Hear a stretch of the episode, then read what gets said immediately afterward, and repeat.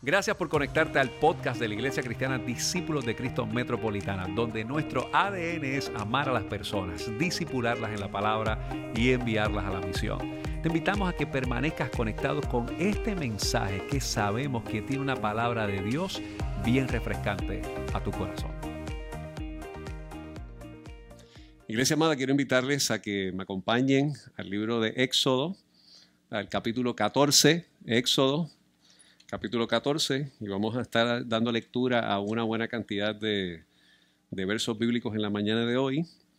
Éxodo, capítulo 14, y quiero específicamente que leamos los versículos del 1 al 15, pero que usted mantenga hoy, eh, si tiene su Biblia de papel abierta y si tiene su celular, pues mantenga su Biblia ahí disponible, esa aplicación, porque le vamos a dar un poquito de, lecturas en el día de hoy y confiando que el Señor nos hable la mañana de hoy.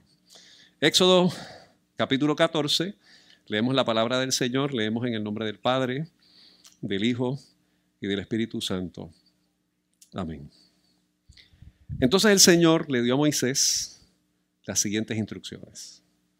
Ordénales a los israelitas que den la vuelta y acampen cerca de Fil, Airot, entre Migdol y el mar, que acampen allí a lo largo de la orilla frente a Balsefón.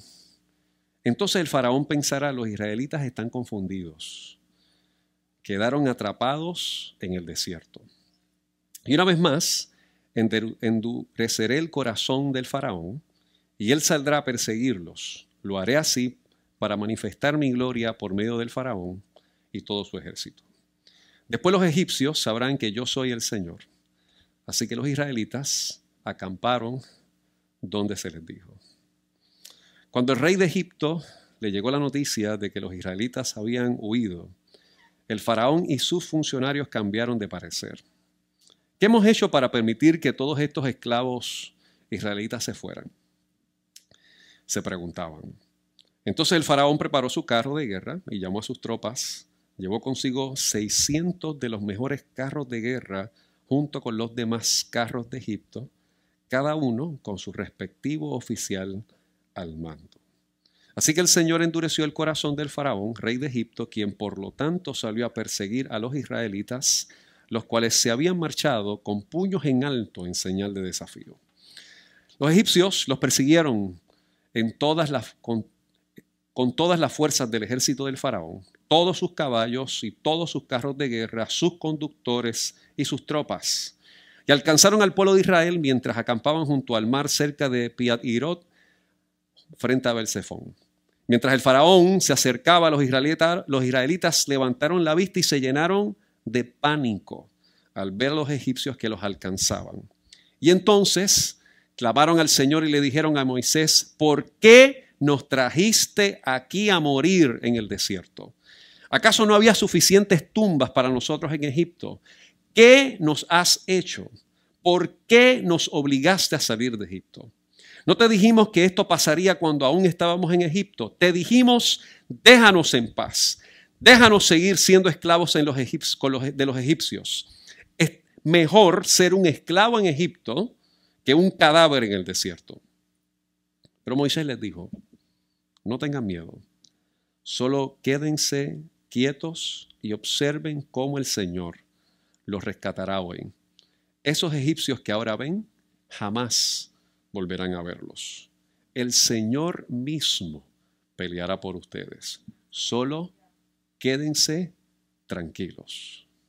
Luego el Señor le dijo a Moisés, ¿por qué clamas a mí? Dile al pueblo que se ponga en marcha. Señor, tu palabra es bendita. Tu palabra es especial. Tu palabra nos instruye. Tu palabra nos inspira. Tu palabra nos enseña. Tu palabra nos motiva a nosotros a reconsiderar aspectos de nuestro corazón que necesitamos poder verificar. Y te pedimos, Señor, que en la mañana de hoy tú nos hables, que nosotros podamos tener la mejor actitud para poder responder al desafío de tu palabra. Y que en esa actitud y en esa respuesta que tengamos, Señor, también podamos disponer con mucha humildad de hacer aquello que hoy nos convocas a hacer de manera puntual. Te damos a ti la gloria y la honra y oramos en el nombre de Jesús, nuestro Señor y nuestro Salvador. Amén. Hoy queremos comenzar una serie de mensajes que le hemos titulado Impulsados y cuando queremos desarrollar este, esta serie de mensajes en el día de hoy, nuestra intención es que por los próximos eh, días nosotros tengamos la oportunidad de acercarnos al texto y mirar en qué consiste lo que es un impulso y particularmente pensar en tres aspectos. Número uno, en la libertad. Número dos, en la identidad. Y número tres, en el propósito que Dios ha puesto en nuestras manos. Cuando nosotros nos acercamos a un nuevo tiempo, ¿verdad? Nosotros aquí en Puerto Rico y en el mundo estamos viviendo pues temporadas muy, muy diferentes. Eh, hoy nosotros nos encontramos con eh, una pandemia que pudiésemos decir que estamos eh, navegando sobre ella en estos momentos, pero con la incertidumbre de cómo posiblemente pueden haber repuntes en el futuro o puede haber nuevos cambios en las directrices gubernamentales. Se ha abierto un espacio de vacunación para los niños, unos lo miran con mucha expectativa y esperanza, otros con alguna preocupación. Eh, y sin lugar a dudas nos debe llevar a nosotros a pensar cuál debe ser nuestra actitud correcta como iglesia como aquella que Dios nos ha convocado a ser un instrumento de paz, de esperanza, de transformación y de compartir un mensaje que pueda bendecir a las demás personas. Y entre ellos, pues queremos particularmente nosotros verificar cómo podemos genuinamente ser un instrumento que pueda compartir esperanza. ¿Cómo podemos ser un instrumento de vida que pueda compartir dirección? Y cómo lo que el Señor ha hecho en nuestro corazón puede desarrollarse de una manera que sea clara, convincente y que no quede escondida por el terror, por la ansiedad y sobre todo por una falsa concepción de lo que uno es en Cristo Jesús. Y para mí esto es importante que nosotros lo podamos pensar en varias instancias. Cuando hablamos de impulso, yo pienso que es importante que nosotros veamos, digamos, la, definición básica de lo que es impulso. El impulso no es nada más y nada menos que el empuje eh, de, que se produce cuando hay un movimiento. Y es la fuerza con la que se mueve o se desarrolla algo que requiere un esfuerzo. Cuando, cuando usted se va a un columpio, por lo menos yo recuerdo cuando llevaba a la niña a Rachel al columpio, pues ella quería que yo le empujara. Pero ella se sentaba allí y pues yo la tomaba, la echaba un poquito hacia atrás, eh, la dejaba ver que el movimiento inicialmente y después le daba empujitos eh, más leves, ¿verdad? Para que, para que empezara a tomar un poco de mayor movimiento y pudiese tener mayor fuerza y pudiese tener mayor aceleración mientras ella estaba en ese péndulo, ¿verdad? En ese columpio, ¿verdad? Que se iba meciendo a través de ese espacio que ella quería tener. O cuando usted va a correr, tal vez una carrera de, velocidad, eh, no necesariamente de fondo, pues usted trata de salir con un impulso que le permite a usted tener un mejor desempeño, una mejor eh, velocidad en lo que usted está haciendo. El impulso, pudiésemos decir, que tiene que elaborarse, y obviamente yo no soy físico y no quiero compartir hoy una clase de física, primero porque no soy físico y nunca ha sido mi aspiración serlo. Pero pudiésemos decir que lo que se impulsa, aunque no necesariamente está inerte, es decir, que no tiene movimiento, su fuerza de movilización tal vez está debilitada. Requiere alguna fuerza que se le, imponga para poder tener ese tipo de impulso. Y yo creo que uno de los elementos fundamentales que nosotros tenemos que pensar en nuestra experiencia de vida, en nuestra experiencia de fe, es cómo realmente en esos espacios que a nosotros o nos paralizan o nos atemorizan, o esas situaciones que de alguna manera nos llevan a un escenario de cautela y que obviamente eso hace que uno disminuya su velocidad, pues no caigamos en el detenimiento que no nos permite alcanzar o llegar hacia donde se supone que nosotros pudiésemos llegar. Yo creo que pensamos en libertad en tres cosas. Cuando hablamos de libertad, desde la perspectiva filosófica, la libertad primero es lo que conoce, se habla con la libertad como lo que es la autodeterminación. ¿Y qué es la autodeterminación? Que usted puede tomar decisiones por usted mismo. Es decir, yo no tengo que tomar decisiones porque alguien me las diga. Pues yo soy libre para decidir dónde voy a comer en el día de hoy. Bueno, a veces soy preso de eso. Been there. Ustedes saben lo que estoy hablando, ¿verdad? Pero en la autodeterminación, usted pudiese decir que usted decide qué ropa se va a poner, eh, qué ruta usted va a escoger cuando va a algún lugar. Es decir, no necesariamente le tiene una imposición de tomar determinaciones con respecto a usted mismo. O en efecto, que usted tiene voluntad y esa voluntad es particularmente que usted puede decir lo que usted quiere hacer con su vida. Eh, tal vez en el antaño, aunque posiblemente sutilmente pasa todavía en alguna familia, le decían a usted con, con quién usted se tenía que casar. Pero ahora usted tiene, entendemos que la voluntad de usted decidir con quién se quiere casar, sea que a su familia no le guste, sea que a, las demás personas no les interese, sea que inclusive eh, la misma institución no le gusta, usted tiene la voluntad de decidir lo que usted quiere. Pero sobre todo la libertad es la ausencia de la esclavitud. ¿Qué quiere decir? Que usted no está subordinado a un poder que lo tiene en todo el sentido del amarrado, manipulado, atado, para que usted no pueda salir de ahí con pleno deleite y disfrute de lo que usted quiera hacer. Así, cuando pensamos de libertad, en esos elementos prácticos, los tres que yo acabo de decir, autodeterminación, voluntad y ausencia de esclavitud, usted puede ser que piense que aunque tal vez usted tenga autodeterminación para decir algunas cosas, posiblemente usted cree que no tiene toda la fuerza de la voluntad. Y voy a explicar esto, pero es una persona que es alcohólica. Tiene total autodeterminación para no beber pero posiblemente no tienen la fuerza de la voluntad para salir de esa, de esa adicción. Y eso pasa con las que son adictos a, algún narcótico o los que son adictos a, alguna, a los juegos de azar, los que son adictos a la, a la pornografía. Puede ser que tienen la intención de no salir, pero por alguna razón hay algo que los amarra, que no tienen la voluntad y están esclavos. Y aunque no hay nada que los obligue y los empuje para hacer eso que realmente sabemos que los domina, posiblemente no tienen la total voluntad, la fuerza de voluntad, como decimos por ahí, para ser libres para salir de eso. Nos damos cuenta que son esclavos. Nosotros estamos hablando del libro de Éxodo en este momento y usted conoce la historia del libro de Éxodo y si usted no la conoce, pues usted sabe que el libro de Éxodo habla específicamente, en esos primeros capítulos de Éxodo, de cómo este pueblo de Israel, que había crecido en Egipto, según la tradición, por, como descendientes de José, que había sido gobernante de Egipto eventualmente por los terrores que tenían los faraones de aquella época, los esclavizan en esa tierra y no solamente los esclavizan, los ponen como siervos, sino que abusan de ellos de una manera compleja. Sale una persona que se llama Moisés, que era específicamente un hijo de hebreos. Dios se le revela a él en el Sinaí para que vaya a sacar al pueblo de Israel. Y estamos aquí en el capítulo 14 cuando ellos salen del pueblo de Israel para cruzar lo que nosotros conocemos como el Mar Rojo y tal vez una de las historias bíblicas más emblemáticas que nosotros podemos ver en el libro de, la Biblia.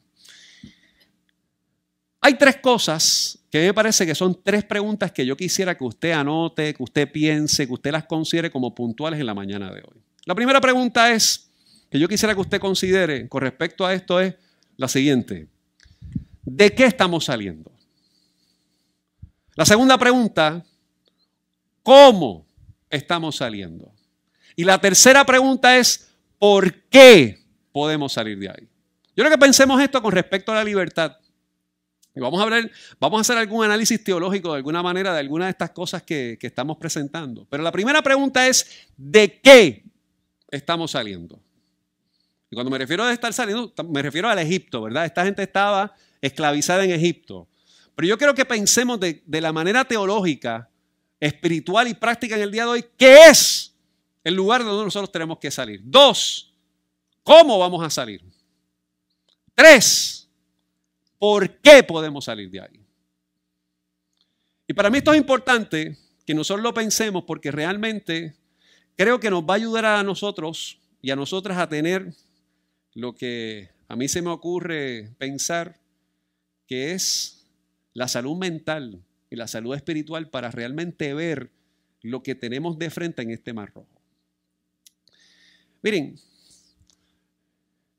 esta semana ha sido noticia en este país eh, la salida de Alexander Capó, mejor conocido como Alex Trujillo.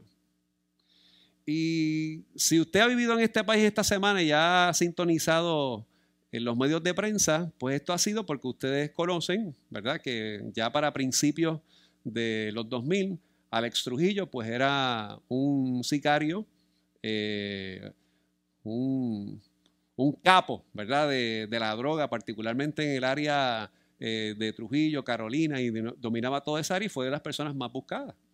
Eh, y pues precisamente esta semana, Alex, que que alude que ha tenido una experiencia de conversión en la prisión. De hecho, él dice, yo era Alex Trujillo, ya yo no soy esa persona que las personas pensaban que yo era, porque tiene una experiencia de conversión, eh, inclusive pues con, el pastor Edgardo Auray, eh, y él ha tenido un espacio de, de intercambio, de cuidado pastoral, de seguimiento desde la prisión, y sale a la libre comunidad esta semana, que realmente todavía no ha salido de su sentencia, pero tiene una libertad. Y yo quiero utilizar ese concepto de Alex Trujillo porque a mí me parece muy importante que lo pensamos.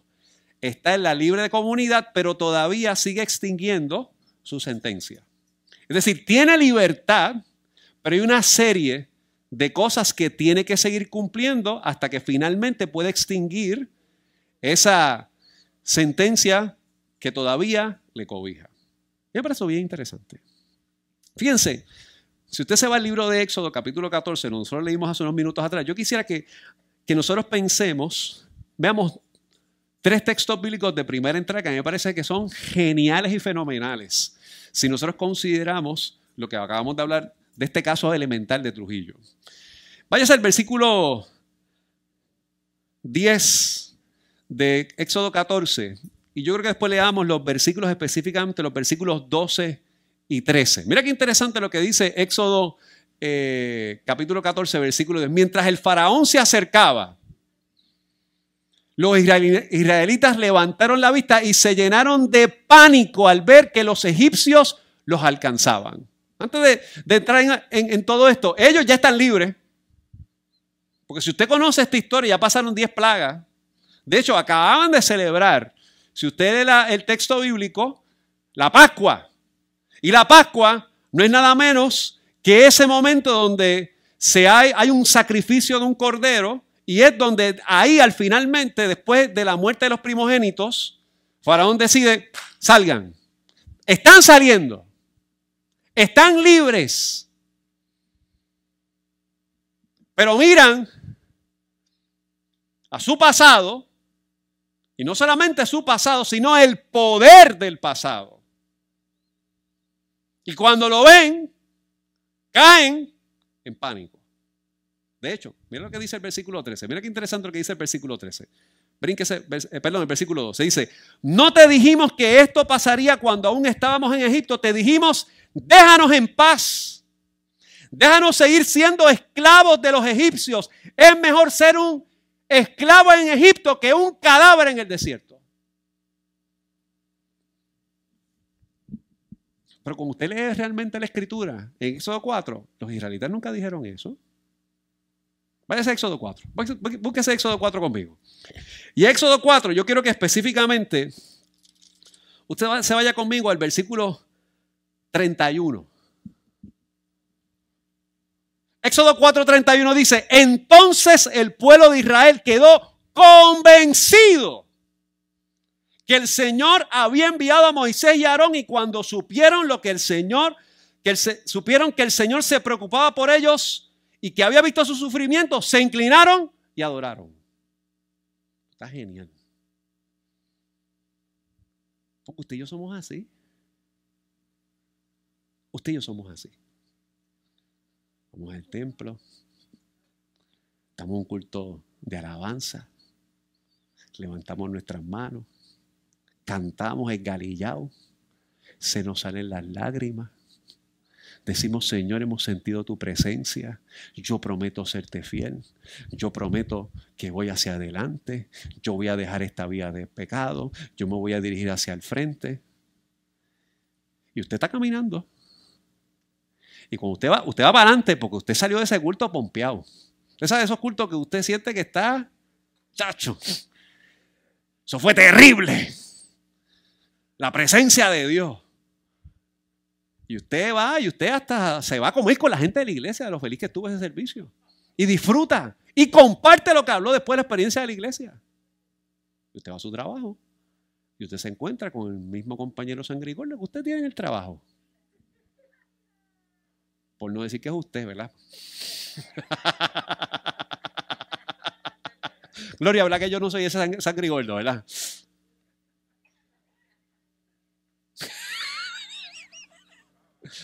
Mira, Gloria, el sagrigordo es nuevo, es otro, es otro ahora. Voy a hacer un paréntesis, tengo que hacer un paréntesis. Eh, eh, estaba buscando el momento para decirlo y este es el momento ideal. ¿Ustedes se acuerdan que yo había dicho que me dieron un ticket guiando, hablando con alguien de la iglesia?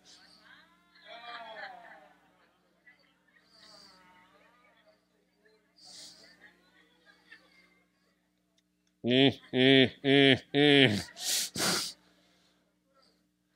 Mira, Edilberto me dice, este, este, buen policía, olvídate que haya sido él, que hablaste por teléfono, fuiste tú. ¿Por qué yo acabo de decir eso? Mira, este ejemplo que acabo de decir ahora, que en efecto está hablando con él. Porque me dice, no te oigo, no te oigo, y pues yo cometí el pecado. Pero usted sabe, cuando usted se encuentra en tensión, por más pompeado que usted salga de la iglesia, por más pompeado que usted tenga su experiencia de fe, con más lleno de entusiasmo que usted dice, a veces pasa algo y dice, por eso es que yo dije que no teníamos que hacer esto. Y usted nunca le había dicho nada. Nunca lo había dicho. Ah, es que yo sabía que esto iba a salir mal. Es que yo sabía que esa persona nos iba a dejar. Es más, era mejor no comprar este carro. Era mejor no meternos en este embrolle. Era mejor no meternos en este trabajo. Yo sabía que antes estaba mejor. Nunca lo había dicho nada. Lo había pensado pero nunca lo he verbalizado. Entonces de repente tenemos a un pueblo que cuando el Señor le dice lo que quiere hacer con ellos, le creen a estos profetas, a estos hombres, a Moisés y a Aarón.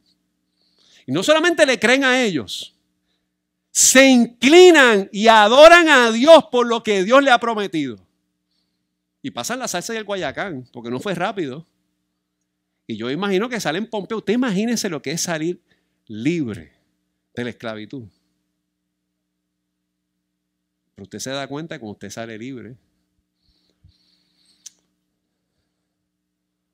usted se tiene que encontrar con lo que significa vivir en verdadera libertad. Que pudiera ser que usted sea la libre comunidad, pero todavía usted está extinguiendo una sentencia mental o emocional que lo tiene preso. Y por más que usted camine, por más comodidad que usted pueda tener, realmente usted está preso. Es como el famoso dicho ese que yo lo he escuchado un montón de veces, aquí lo he escuchado y en muchos lugares, que la maestra que regaña, se regaña al nene que se siente y él dice, estoy sentado, pero por dentro estoy de pie. Pero al revés. Usted está de pie, pero realmente está preso. Usted está libre, pero sigue esclavo. Yo creo que esto nos lleva a nosotros a, a tratar de ser lo suficientemente responsables y lo suficientemente honestos con nosotros mismos y con nosotras mismas. La primera pregunta que hicimos al principio es ¿de qué estamos saliendo?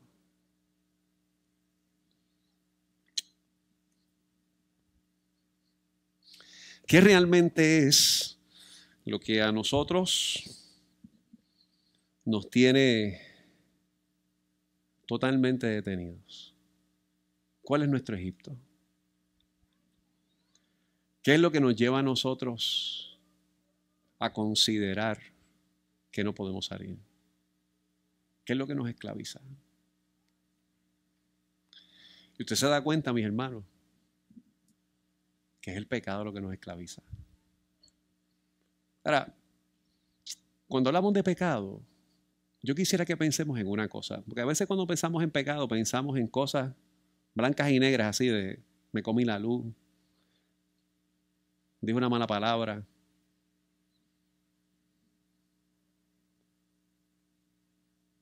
insulté a alguien. Pero fíjense interesante lo que pasa con el pueblo de Israel. Yo pienso que el issue de ellos no estaba en lo que habían verbalizado, en lo que pensaban.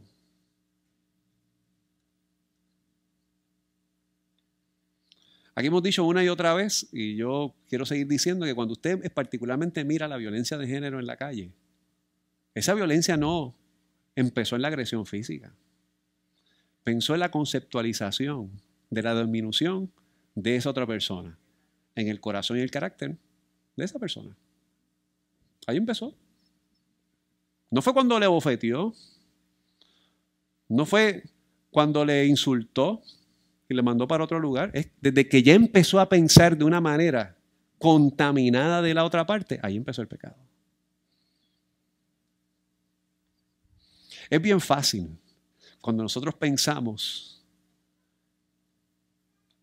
que el pecado es lo que hacemos y no lo que pensamos y conceptualizamos.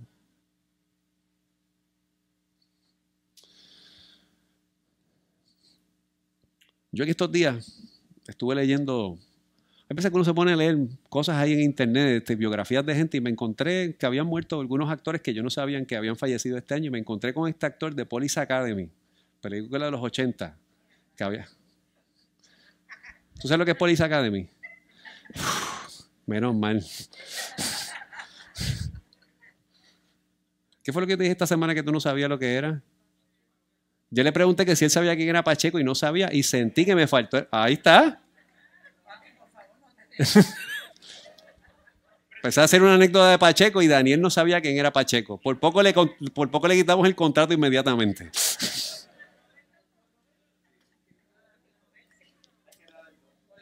Y me encontré con que Art Metrano, que era uno de los actores de Police Academy, había fallecido este año. Yo no sabía que había fallecido.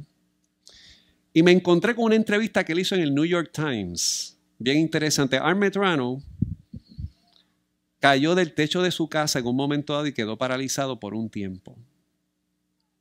Y esa entrevista que le hace el New York Times escribe lo siguiente. Dice, cuando tú estás paralizado en una cama de hospital, tu pasado se convierte en tu compañero constante porque tu futuro es un signo de interrogación. Yo le hice así y dije, wow. Wow.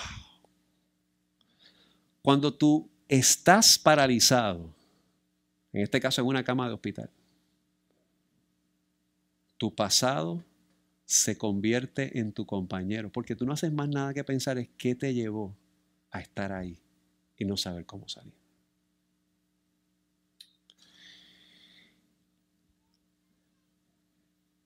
Patria, cuando empezó a dirigir el devocional, en unos momentos nos habló acerca de que nosotros tenemos que confiar en la dirección de Dios, porque Él pelea por nosotros. Y hay dos cosas que pasan en este texto que a mí me parece que son bien significativos y que yo quisiera que pensemos con respecto a lo que esto nos presenta en este texto, porque Éxodo 14 nos dice a nosotros algo que para mí es demasiado importante que lo consideremos con respecto a lo que Dios le dice al pueblo de Israel. Vaya a Éxodo 14 una vez más. Y en Éxodo 14 específicamente, en el versículo 13, Dios le dice a Moisés, no tengan miedo, Solo quédense quietos. Ahora, hay dos maneras de usted quedarse quieto cuando hay algo que le impresiona. Miren, hay personas, Gloria, que cuando ven un lagartijo se quedan paralizados. No, no, Gloria, eso es cariño. ¿Qué pasa cuando usted ve algo que lo paraliza?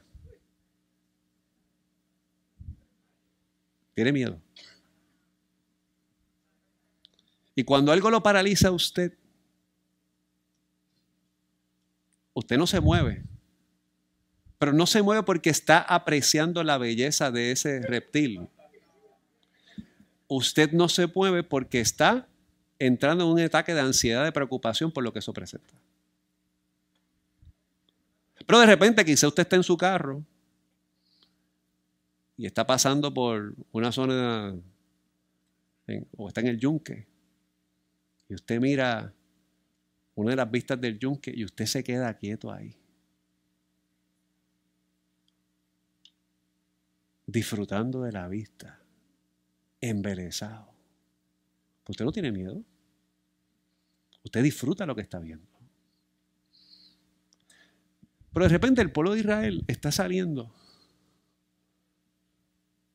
Y cuando ven que el faraón viene detrás, se dan cuenta que todavía ellos piensan del pecado como su amo. Y entran en pánico. Porque aun cuando han adorado y se han inclinado y han confiado y han creído lo que Dios ha dicho de ellos, todavía el pecado lo domina. Están llenos de miedo. Petrificados. Y ha visto me preocupa porque yo sé que Dios nos ha llamado a muchos de nosotros a ministerios extraordinarios, pero todavía luchamos con nuestro pasado. Con la ansiedad de nuestro pecado. Porque estamos libres en la comunidad. Y venimos al templo. Y hacemos un montón de cosas. Pero realmente estamos presos, petrificados no quietos contemplando lo que Dios puede hacer, sino quietos, atemorizados por lo que pueda pasar.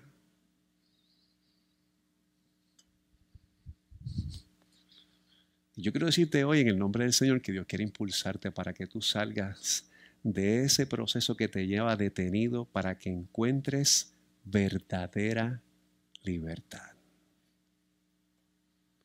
En el versículo 15, después que Dios le dice a, pero después que Moisés le dice al pueblo de Israel, estén quietos, vean lo que Dios va a hacer.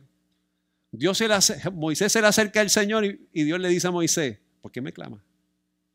Dile a mi pueblo que se ponga en marcha, camina.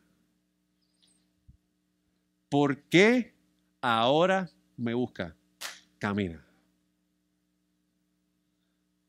Y ahí es que viene a pasar algo importante porque es la lucha de usted entender una cosa, que hay cosas que usted no puede controlar. Hay cosas que de alguna manera, por mejor capacidad que usted tenga, con mejores intenciones que usted tenga, con mejor conocimiento que usted tenga, usted no lo puede resolver. Por más estudios que usted tenga, por más tiempo en el Evangelio que usted tenga, por más conocimiento, usted no lo puede hacer. Usted tiene que confiar que Dios abre el mar. Para eso, usted tiene que marchar, usted tiene que salir de la esclavitud del pecado que los atormenta. Y confiar en que Dios puede dirigir su vida a plena libertad. La segunda pregunta que hice fue, ¿cómo estamos saliendo? Y para mí este es el momento donde ocurre la lucha entre nuestro cerebro o nuestra mente, ¿verdad? Porque no es realmente el cerebro y nuestras emociones. ¿Dónde está esa tensión que luchamos todos y todos en lo que nosotros pensamos con lo que nosotros sentimos? Porque nosotros sabemos lo que Dios ha dicho de nosotros, pero sentimos algo diferente. O a veces nos podemos sentir extraordinarios, pero pensamos de nosotros de manera totalmente deformada. Ahora, yo quisiera que usted pensara en todo el pueblo de Israel, cruzando el mar. Imagínense que, se abre el mar y hay unos que dicen, wow, wow. Mira un marlin, wow, wow. disfrutando lo que está pasando por allí. Pero hay otros que de seguro están caminando y están, ay Dios mío, se va a meter el agua aquí.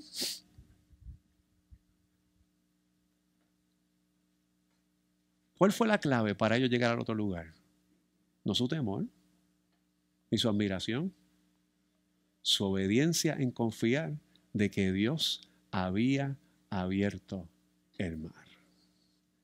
Y no ser totalmente esclavos de lo que realmente los tenía petrificados. Para ser libres, mis hermanos, nosotros tenemos que reconciliar nuestra mente y nuestro corazón. Y nosotros salimos a la libertad por la gracia de Dios, no por lo que usted hizo, que lo ha hecho todo para que sepamos específicamente que somos libres. Dios ha hecho todo con su gracia para que sepamos que somos libres por su amor. Mis hermanos y mis hermanas, la Biblia nos dice a nosotros en el libro de Primera de Juan que el perfecto amor de Dios echa afuera todo temor. Que no se trata específicamente de lo que usted hace, sino que se trata de todo lo que hace Dios. Por último, la última pregunta que quiero hacer es, ¿por qué podemos salir de ahí? Esta pregunta es importante. ¿Por qué podemos salir de ahí? Yo quiero hacer alguna comparación interesante con respecto a lo que pasa aquí. Usted y yo tenemos que remontarnos en el tiempo histórico cuando se escriben estos textos. Y el agua,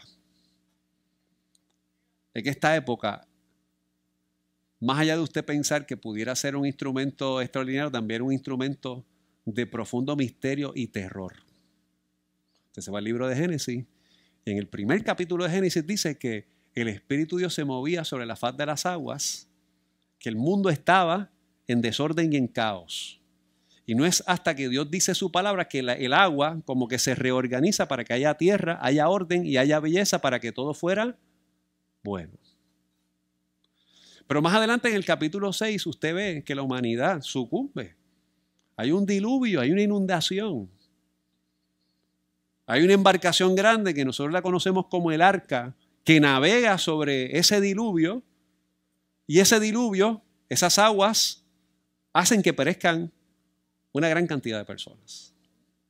Usted conoce la historia de Jonás y la historia de Jonás que va desde Jope a Tarsis, aunque tenía que ir a Nínive, se desata una tormenta y Jonás dice, mira, para que esa tormenta se calme, me tienen que tirar al mar. Así que la actividad teológica del mar realmente es furia, es destrucción. La actividad teológica cuando nosotros pensamos en el mar es aquello que usted no puede tener control. Por eso la escritura nos dice que el Señor toma nuestros pecados y lo lanza a donde? A lo profundo, a lo que usted no tiene una idea, porque sabe que eso es terror.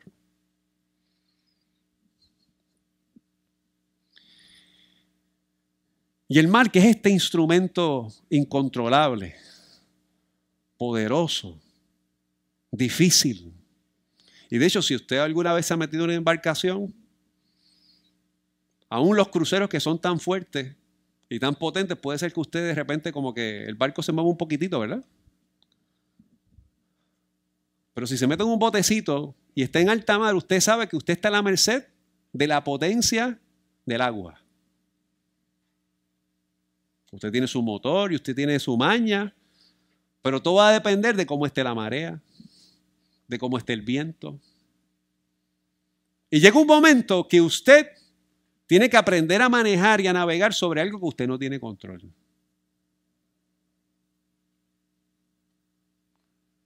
Pero curiosamente, todos esos regueros de agua, la escritura nos presenta a nosotros que Dios puede glorificarse para crear orden, para crear quietud. Y también Dios nos enseña para crear una promesa de dejarnos saber que ese no es nuestro final.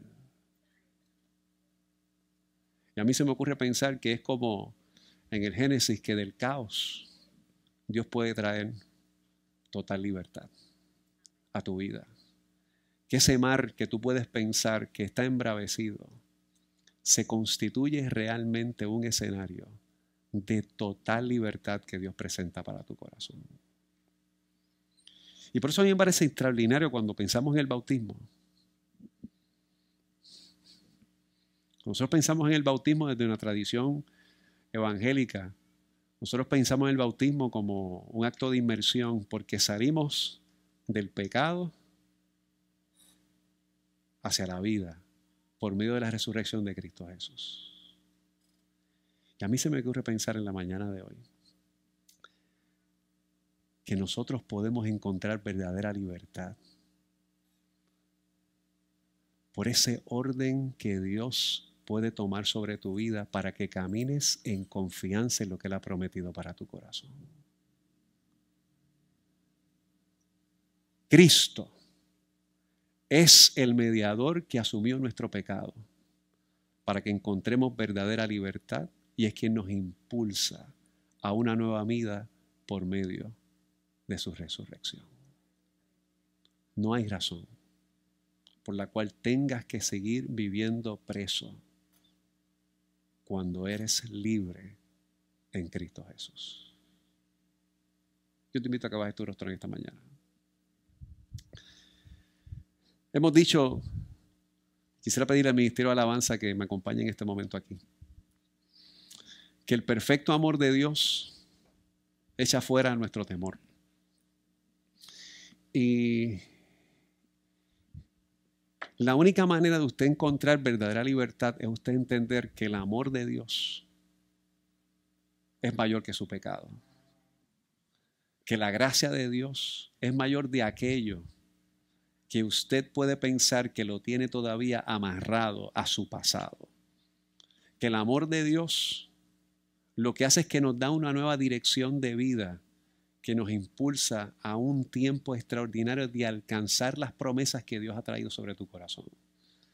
Pero para eso hay que confiar en sus promesas, en sus cuidados, en lo que Él ha hecho y no en nuestras vergüenzas y temores. Gracias por haberte conectado a nuestro podcast de la semana de la Iglesia Discípulos de Cristo Metropolitana. Te invitamos a que continúes conectado con nosotros en nuestra página de internet que es www.icdcmetro.com y que sigas compartiendo este mensaje a través de Facebook, Twitter, YouTube e Instagram. Gracias por haber estado con nosotros. Dios te bendiga.